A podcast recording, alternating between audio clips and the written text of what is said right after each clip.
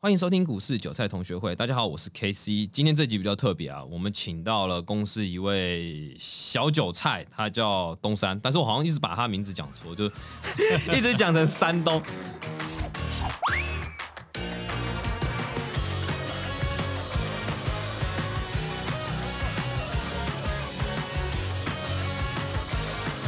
哎，那我们山东，你今天是想来问一些什么样的问题？哎，我觉得名字直接被改，哎，我是东山，OK，没有没有没有差没有差，不是，我一直想问，就是 其实当时我还不是太认识你，然后听说你也来一段时间，然后我一直叫成你叫山东，然后我就问你说你家有没有卖鸭头？这个我们就继续，有点尴尬，不知道怎么接，不会没关系啊。那你今天是带着那种嗓是新鲜人嘛？哎，你现在。就算应该说大学可能刚毕业，然后开始工作大概一年多，然后可能也存了一些钱，然后一定会想投入股市，最近这么的疯嘛，然后想要投入股市帮自己赚点零用钱加薪啊，但是还是会害怕说，哎呦毫无经验，然后股市现在好像又那么高，就是会担心害怕，不知道该就是进退两难的感觉，所以今天就带了一些问题。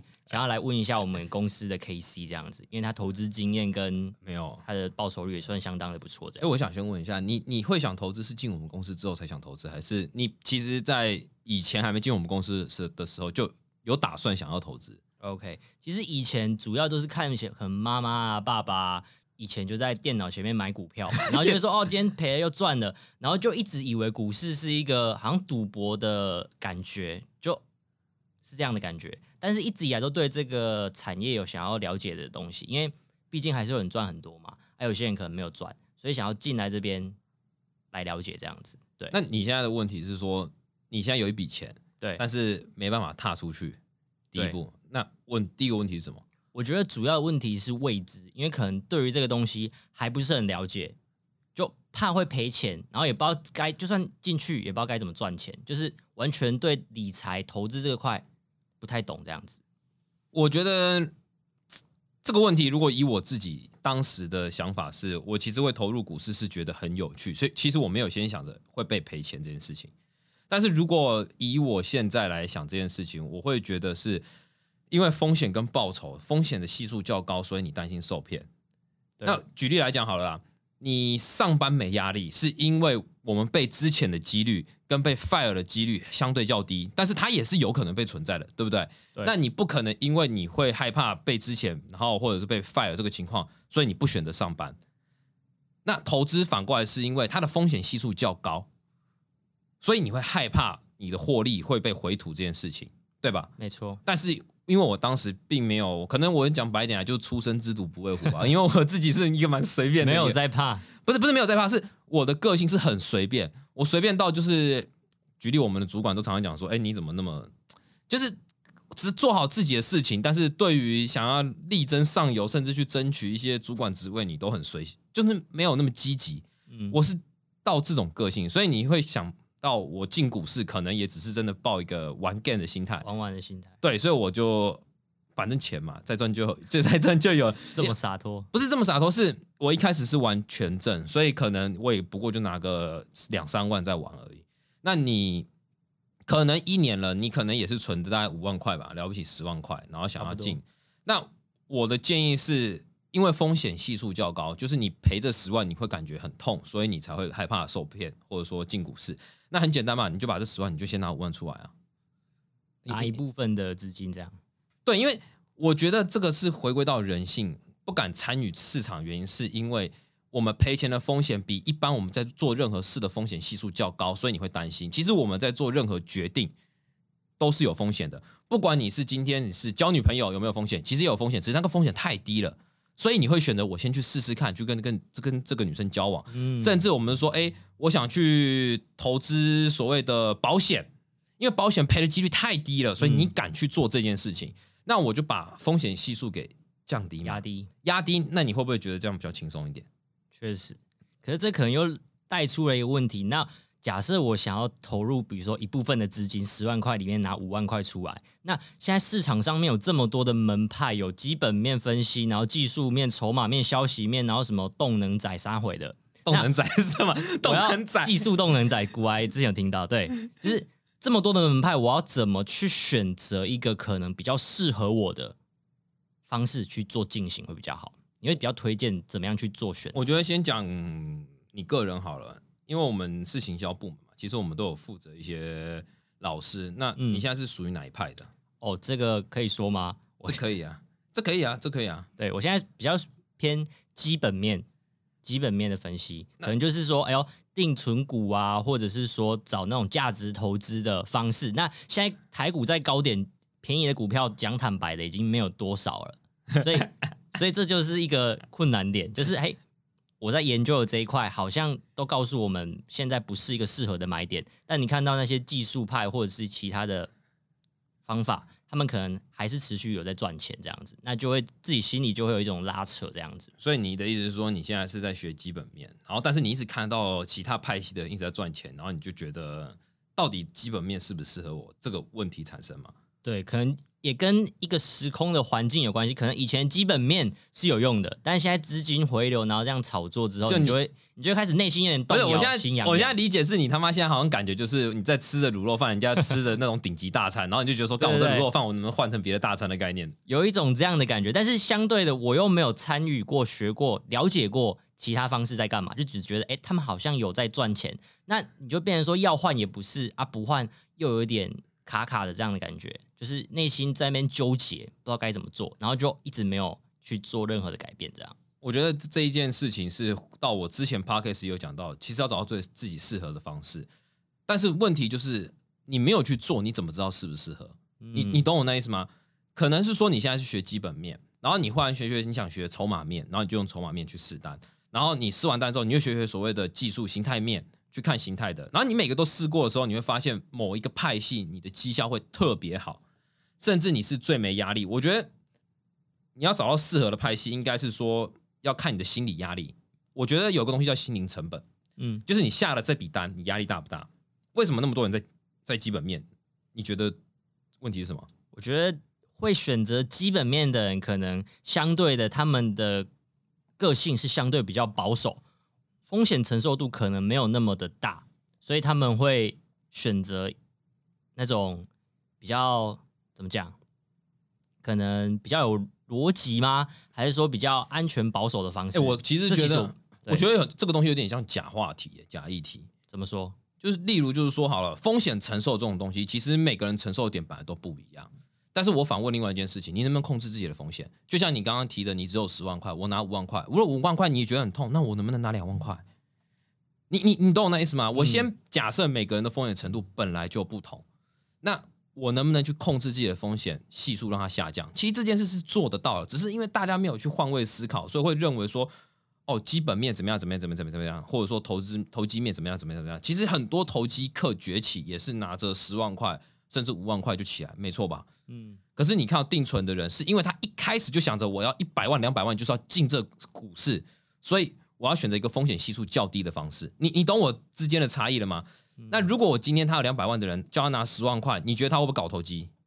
也会嘛，一定会嘛。对。但是问题就是因为他拿了这两百万，他就想这两百万就要直接进股市，所以他当然会觉得说，那我要选一个风险系数较低的。所以为什么会说这叫假议题？因为你可以控制自己的钱啊，你干嘛他妈跟我说你你只能基本面？那另外一个基本面的话题，就是因为基本面它的周期交易周期比较长，所以对于一般上班人而言，他会选择这一块。所以如果最重要的话，应该是先说今天先看你的风险系数，你能不能承受，然后自己去控制。控制完之后，再先看你目前的工作环境，甚至你目前的背景，你适不适合做投机？举例啊，我当冲，如果你上班不能看盘，你学当冲怎么做？我觉得很多东西就假议题，真的是蛮属于假议题的东西。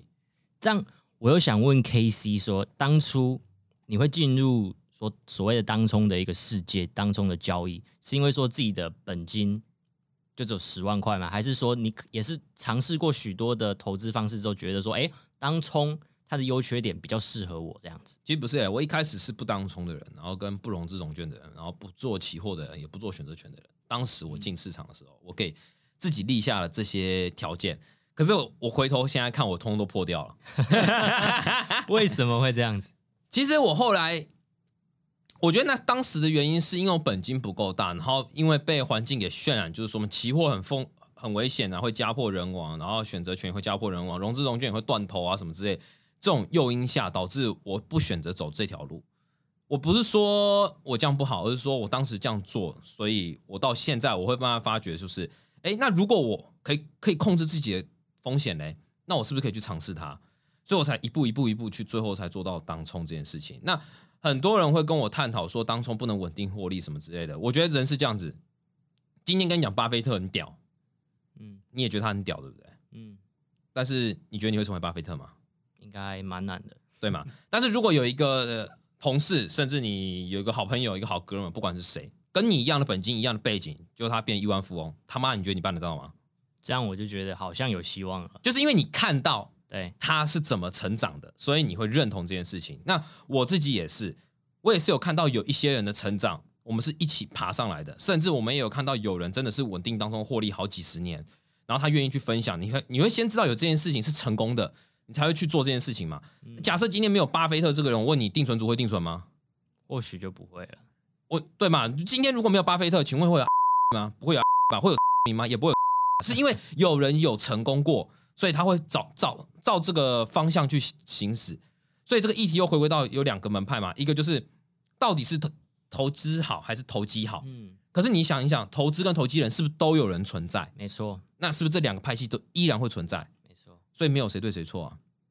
你懂我的意思吗？所以为什么我会回归到当冲，是因为我前面已经稳扎稳打了，我做了很多种交易。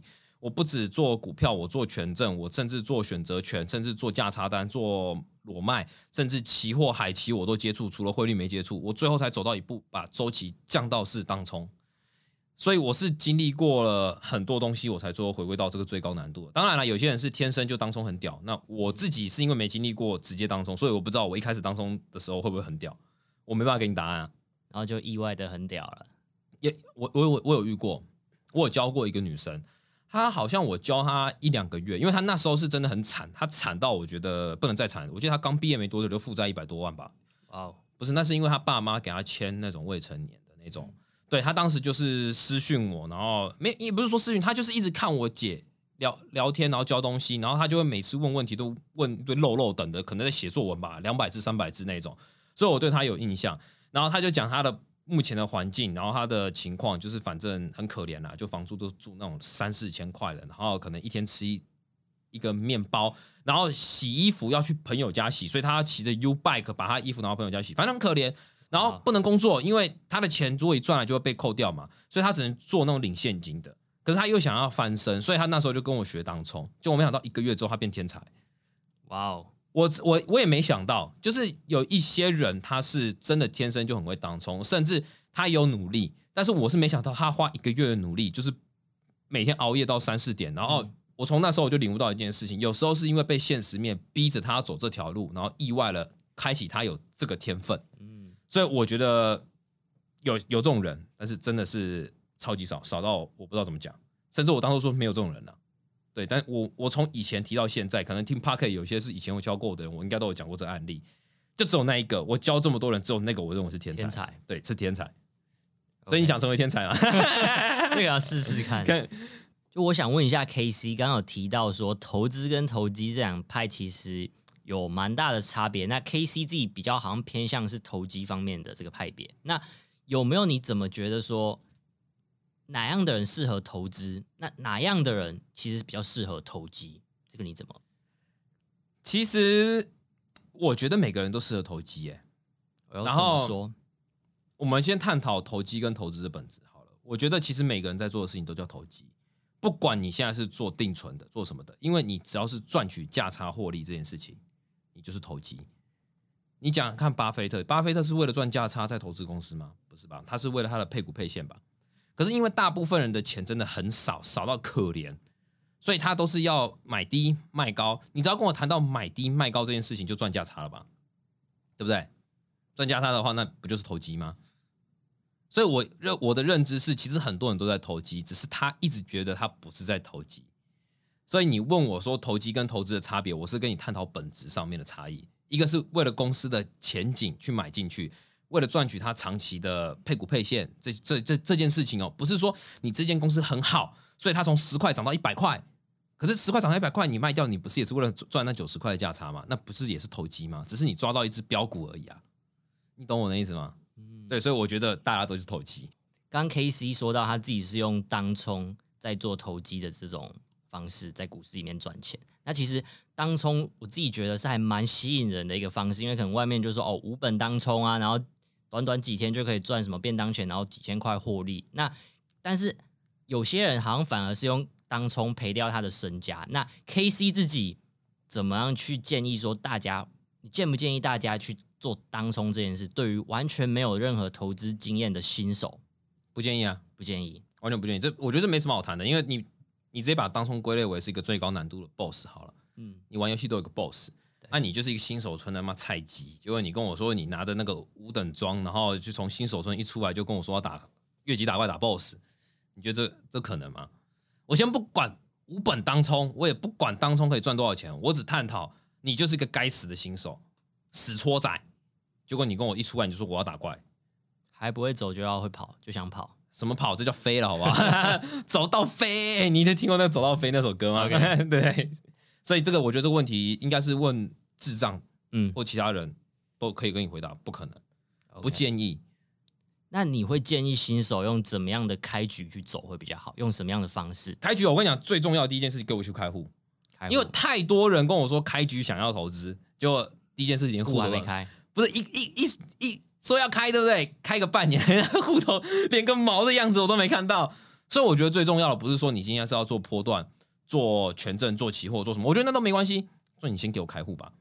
你没有开户，我觉得那都是空谈。嗯，对，我觉得最重要是开户。我以前可能会跟你讲说先做波段，可是我后来觉得这也。不一定，因为太多跟我说要学的，就连个户都没开，对，连户都没开。那我把门那个标准再降低嘛，就先开户嘛，对不对？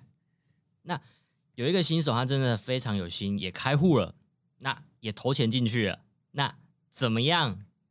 你会建议他怎么样开始？是从波段开始吗？还是从短线？还是有什么样的方式可以让他去建立可能自己的投资逻辑，然后投资的 SOP，然后去开始这第一步这样子？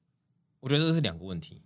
你第一个问题是说你要建议他怎样的操作周期，对。第二个是如何建立自己的交易逻辑，所以这两个问题。然后第一个问题我会回答就是先波段，最最简单的，你不要隔日冲，也不要当冲，就是股票波段。那因为本金小，五万块啊，不好意思哦，你五万块你就是股价有限制嘛，你不能买一百块以上的股票嘛，你只能买五十块以下的股票，你就买一张，去找股票，去找波段，就这样操作。那你说要建立你的交易逻辑？我觉得这个变成说，因为这种东西是要你去看很多人的教学，你才能去塑造自己的样子，所以我没办法给你一个很明确的答案。但是我能跟你讲的就是，第一个，它的最重要的关键点就是，他们一定都必须要有停损点。我不管它停损怎么设，但是它一定要有停损点这个东西。然后第二个是，它一定要有它的停利点，它一定有个出场条件嘛？因为你想一件事情哦，如果你今天已经有停利跟出场这两个点出现的时候，对不对？不是停损就停利嘛？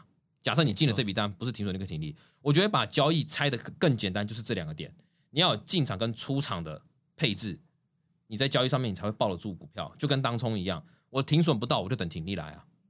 所以我最后在交易的本质最后会回归，就是我就只有两个要件，我的停损点没到，我就等停利；我的停利到了，我就不会停损，就选一个而已啊，二选一啊。我把各种结果论，我把它拆成就是两个结果，赚钱跟赔钱这件事情上面。嗯我这样听起来好简单的感觉，不是，我是讲本质上，OK，我直接把它切成本质，因为毕竟我们是声音嘛，Podcast，你你你叫我讲的多细，我不可能拿一张图 在你在那边解释，对，除非我跟你讲几点几分，你还没看，大家打开那个二三三零台积电啊，几点几分？你看这个是长虹 K 啊，现在大家一起拿手机看，不可能嘛，所以我只能讲本质啊。可是我觉得其实本质这种东西属于心态面，心态面是最后所有交易人。才要精进的东西，你的技术面总有一天会到顶，可是你的交易的那个心态面，对不对？是一辈子的。嗯，很多人我跟你讲，真的，很多人就像我现在有在玩一些玩抖音嘛，或者说我现在 park，甚至我以前有一些教学，很多时候我以前在讲技术面的时候，大家很爱听，可是一讲心态面的，大家不听。可是你会发现一件事情哦，跟我的人跟久，对不对？到现在都讲心态面，但是呢，那种刚进股市的人呢，就是说干你们讲干话。因为心态面很干，你你不觉得吗？听不懂这样子，不是心态面，心态面是一种很干的东西，要么赚钱，要么赔钱，那废话。可是因为你的等级不同，level 不同，所以你你每个时期听到这种话的时候，你会感受不同。没错，你你懂我那意思吗？你的人生领悟会随着你的经验有有不同的领悟。例如，你可能以前觉得说你自己在情场多年是征战很多年的花花公子，可是可能你时间一拉长之后，你会发现其实你也不过是一个情场上的失败者。因为你在每一个二十岁、三十岁、四十岁回头看自己的时候是不一样，跟交易的时候一样。你第一年交易跟第五年交易跟第十年交易，你十年交易后回头看你第一年，就发现你干真是死菜鸡啊！你懂我的意思？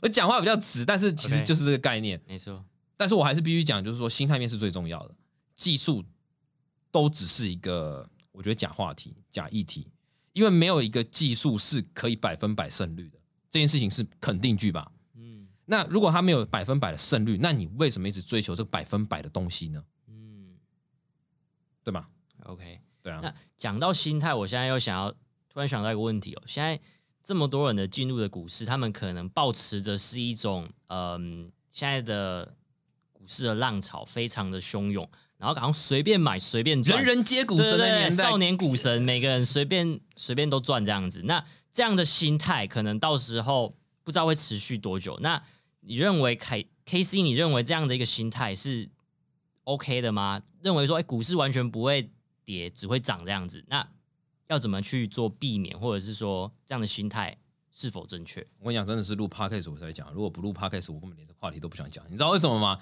因为我我是经历过那种成交值只有两两千亿、三千亿的人，所以你叫我去跟你解释以前怎么难做，但现在我相信你们跟你们讲，你们没讲说对，你们没感觉，你们不能说那是以前。可是你要知道，股市都是从历史去演变的，所以你现在是六千亿，有没有可能最后回到三千亿？有可能哦，但是我不知道什么时候。那我只能说，就祝福各位。真的，我这个没办法给一个绝对答案，是因为我就算苦口婆心的跟现在的听众讲，大家讲说那个居高思维，居高思维。可是你看看你的账单，你会发现你的账单一直赚钱，一直赚钱。你跟我讲什么居高思维，你在跟我放屁？你是不是空军代表？空军言论？你你懂我那意思吗？大你只要提出一点质疑，人家说干你就空军啊，你就想放空对不对？那我为什么要去淌这浑水？我我只能说就祝福你而已，因为赚进股市是看自己的账单啊，自己赚不赚钱自己知道啊。你要跟谁比，你跟你自己比啊。那我为什么要去 care 别人说怎么讲？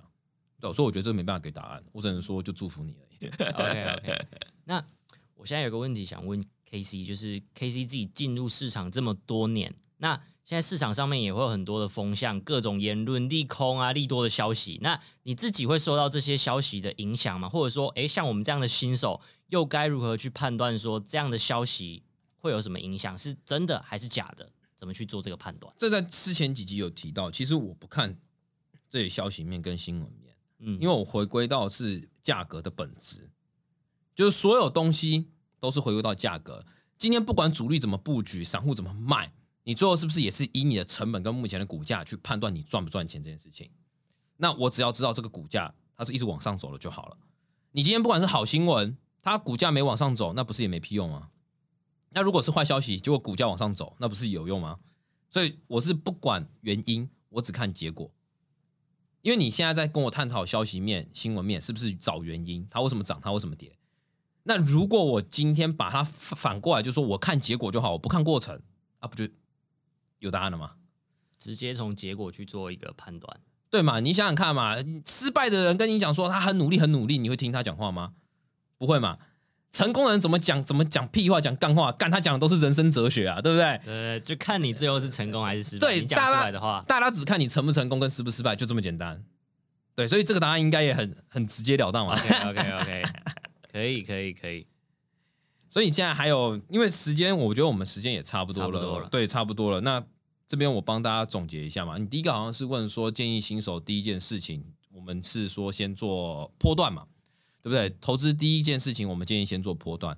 第二个重点就是说，我们今天的本金小没关系，重点是我们的风险系数要自己学会控制，钱多钱少不是问题，是你的十万块占你的收入，甚至占你的资产占多少。如果太多，你就拿两万嘛，对不对？然后第三点就是，你今天要去找一个有交易逻辑的，不管怎么样都去学，没关系。不管你是想学筹码面、技术面、基本面，反正就去学，学到最后一个少于找到属于自己的一套策略，那个才是最重要的。所以我觉得今天重点其实就这三个啊，我觉得跟之前探讲的会比较再细一点嘛，因为毕竟之前你算蛮会问一些很鸡巴型问题、哦，是？吗？对鸡巴型我觉得算鸡巴型问题的，就是他会偏向有一点讲难听点，有点动脑了。因为其实我我自己教教学也蛮多年的，其实蛮多人问的问题，我是觉得蛮没有动脑子的。就是有些问题，就算你不问我好了，你自己问你自己，你应该也会说没办法。举例来讲，最简单的低能问题，这张股票该怎么买？我相信你问十个人，有十一个人跟你讲说关我屁事，你要买就买，有钱就买啊，买啦，哪次不买啦？对不对？对不对？赚钱是你的，然后赔钱怪别人。对，对所以我就说你的问题是蛮有有有点动脑子的。我、哎其实我蛮喜欢有动脑子的问题，那种没动脑子的问题哦，真的是蛮痛苦的。你懂我意思吗？说前面几集的 对，也也没有啦。前面几集是比较很轻，，OK，很轻，但是并没有到那么深。对，所以我觉得今天的重点就是刚刚那三个。那如果大家对我与我们今天这一集如果觉得还不错的话，帮我留下五颗星。那甚至有任何问题的话，可以在下方帮我们留言。那如果我有空的话，那我也会来帮帮大家看一下。那今天节目先到这样子哦，拜。